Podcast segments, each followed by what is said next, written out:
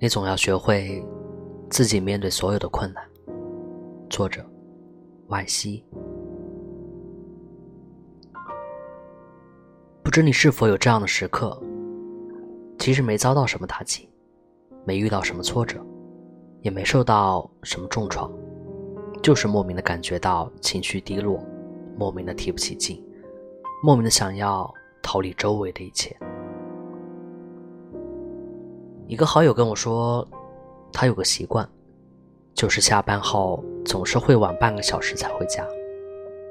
他通常就是在办公室静静的坐着，喝咖啡，听听音乐，又或者翻翻书。大概是工作的压力、家庭的琐碎以及人情世故的复杂，让他感到有些疲惫吧。这短暂独处的时间，恰恰是他给自己的一个缓冲和调节。有人说，成年人的世界里没有容易二字，谁都是一路学着坚强，学着忍耐，学着跟一切不如意对抗。但有时，总有一些微不足道的小事，能够把我们压倒；总有一些鸡零狗碎的困惑，会把我们困住。让我们痛苦的，往往不是难以逾越的高山大海，而是脚底下的一捧细沙。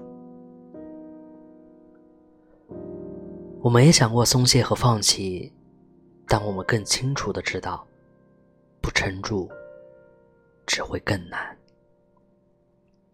所以，我们学会了不动声色的安慰自己，也学会了悄无声息的。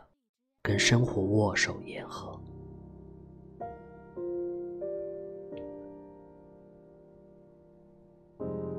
我是威士，我们下期再见。